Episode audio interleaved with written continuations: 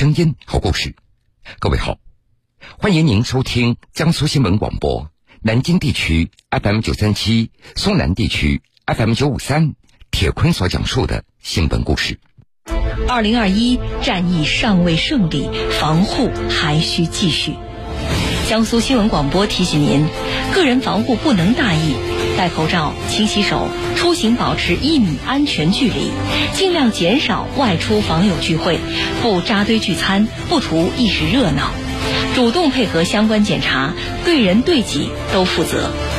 生命至上，坚守不易，众志成城，共同战役。您的理解配合是不可或缺的助力。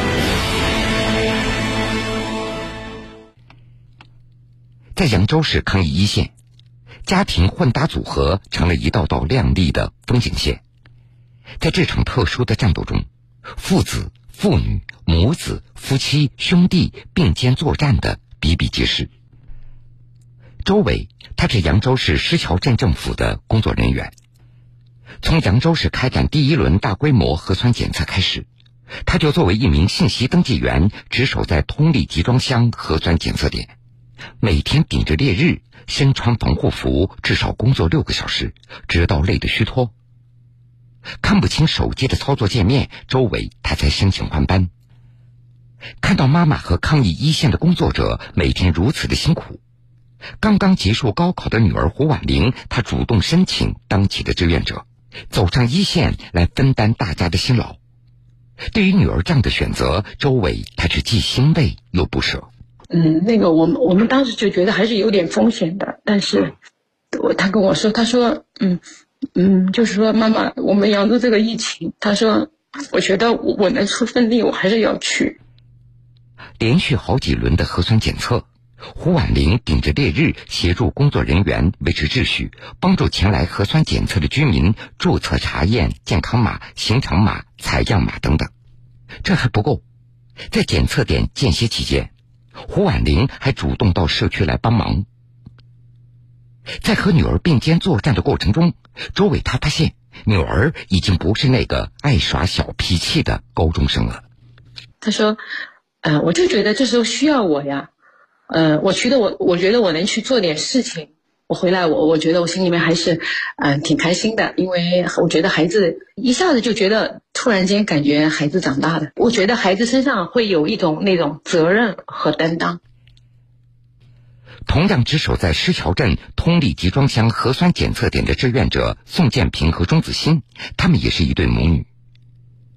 母亲宋建平是幼教老师，女儿钟子欣是小学老师，这不。一听说社区需要志愿者，母女俩同时报了名。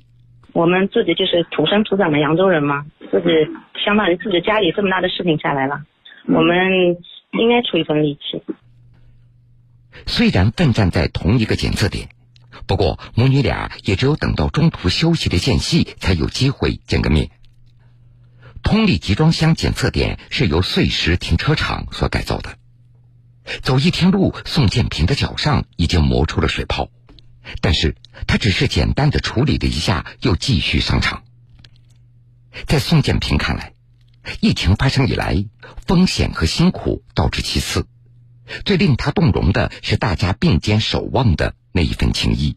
我看群里面还是蛮感动的，大家都蛮积极的，只要群里一一发通报，马上就积极响应了。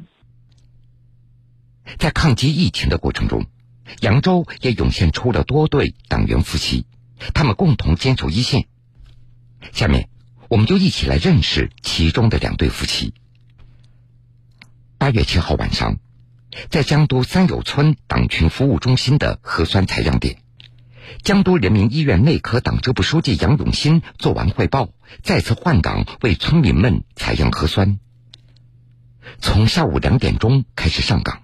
杨永新就一直没有休息过。晚上六点，检测压力稍有减轻，杨永新也被同事换下。当脱下防护服的时候，杨永新的全身已经是大汗淋漓。接下来，一个还有一个就是这个啊，时间比较长。今天晚上不得回家了，要求我们原地待命。趁着吃饭的间隙。杨永新向家人简单的报了一声平安。杨永新的妻子也是一名党员，在图书馆工作。疫情发生以来，她也主动申请做了一名志愿者，深入社区参加疫情的防控工作。接到丈夫电话的时候，她刚刚从社区走访出来，夫妻俩在手机屏幕。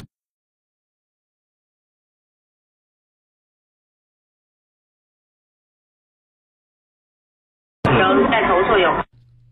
直到深夜十二点，杨永新和同事为三友村三千多位村民完成了全部的核酸检测。在扬州一九一二街区核酸检测采样点，也有这样的一对党员夫妻，维持现场检测秩序，帮助运送医疗物资。他们就是扬州广陵区城管局关东支队党支部书记李增勤和他的爱人。从应对台风烟花到抗击疫情，这已经是他们连续奋战的第十五天了。一纸请战书是李增勤作为党员的坚定。大家都很积极，大家都在点上，都要求把请战书呢带到各个点位上，在现场签了。东关一个检测点，我们每个检测点都有我们的队员在现场维持秩序，包括后面的运送那个医疗物资跟他们的基本生活保障的物资。这次抗疫。李增琴和妻子他们都上了一线，家中也只留下上初中的孩子一个人在家里。然后他也是义无反顾的去做了志愿者，在现场维护那个人员排队的秩序。他出去做志愿者的时候，就小孩一个人在家，没办法。而在扬州市急救中心，还有一对夫妻搭档的逆行者，他们奔跑在接送转运病患的最前沿。丈夫冷海龙是驾驶员，妻子焦露是一名护士。在疫情中和妻子搭档出车，丈夫是倍感安心。对一个家里面自行隔离的一个人，有点发热，这是一个第一次检查。八月四号上午的十点多，冷海龙接到指令，说扬州市某小区的一名老太太核酸检测呈阳性，随即。冷凯龙和急救护士焦露全副武装，看到焦露的鞋套系得非常费劲，作为丈夫，冷凯龙也就非常自然地弯下腰为她系好。这每次排到跟妻子一个组出车，冷凯龙的心里就感觉非常踏实。工作是一样工作，心里踏实一点。是啊，其实你还可以照顾一下他，是不是？那必须的啊。就是他老我一起出车的时候，因为这个。绑脚这个力气没那么大嘛，他可以帮我绑。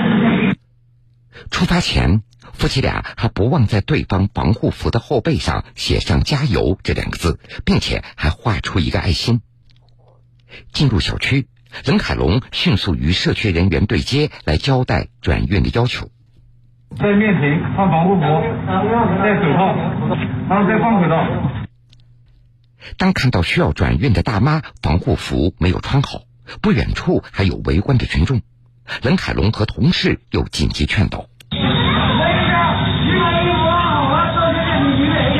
去，回去，回去！你们赶紧走，别看，快走，快点，开门。”大妈上了负压转运车，焦露立即随车消杀，冷凯龙则下车直奔扬州市三院。直到大妈顺利转入隔离病房，悬着的心他们才放下。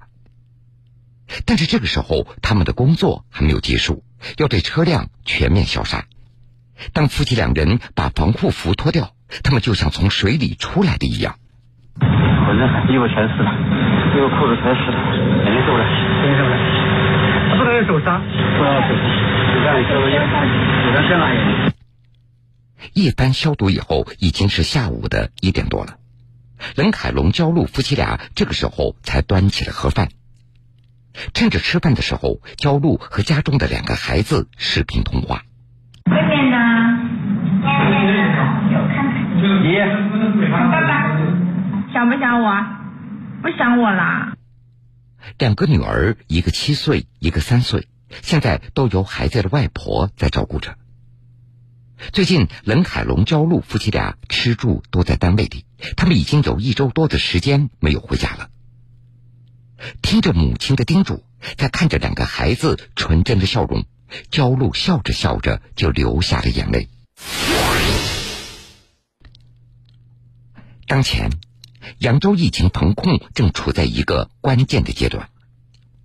在江都有这样的一个家庭，全家四口人都站到了防控一线，而且在这期间，因为无暇照顾突发疾病急需手术的老人，而留下了诸多遗憾。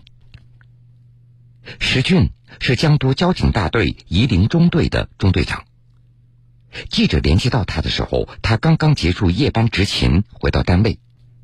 疫情防控期间，他带领中队的民警值守高速公路的卡口，实行二十四小时两班倒值班。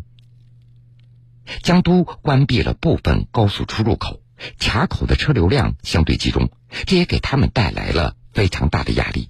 昨天早上八点到今天早上八点，我们一共检查了，就是所有的车辆一千五百辆。所有的车辆进出高速的时候，要检查他的核酸证明、健康码和行程码，以及要测温。就在执勤期间，石俊的父亲突发肠梗阻，急需手术。因为一家人都在疫情防控一线脱不开身，也只能委屈七十五岁的老母亲独自在医院照顾八十一岁的父亲。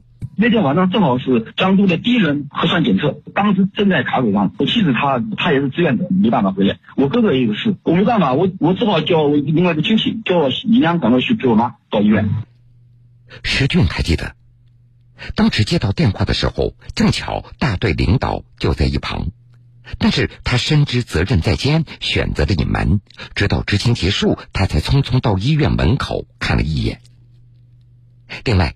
石俊的儿子是新区派出所的民警，也要参与流调工作。在税务局工作的妻子儿媳也参加了社区核酸检测的志愿服务，全家都在防疫一线。作为党员的儿媳更是时刻冲在前面。我儿媳那天早上排班没排到他，但是我家属排到了做志愿者。我儿媳非常着急，他跟我家属说：“他说妈妈你别去了，我来去吧。”石俊没有能够照顾生病的父亲，他感觉到非常内疚。但也正是有了父母的理解支持，他们一家人才能齐心协力的投入防疫。我父母很理解我，很感谢我的父母，他们支持我，我就要把工作干好，坚决要把卡口守好，不能让疫情外溢。炎炎夏日，打完疫苗的你，也许早就想摘下闷热厚重的口罩。暑期来临，向往远方的你，也许正在计划一场避暑的旅行。疫情未停，逐渐放松的警惕带来的是新的挑战。面对疫情反复，江苏新闻广播亲情提醒：疫情尚未结束，防控牢记在心。症状可疑，尽快就医，千万不要不以为意，千万不要心存侥幸。继续保持必要警惕，继续保持战役队形，继续做好自我防护，直至疫散安澜。好了，各位，这个时间段的新闻故事，铁坤就先为各位讲述到这儿。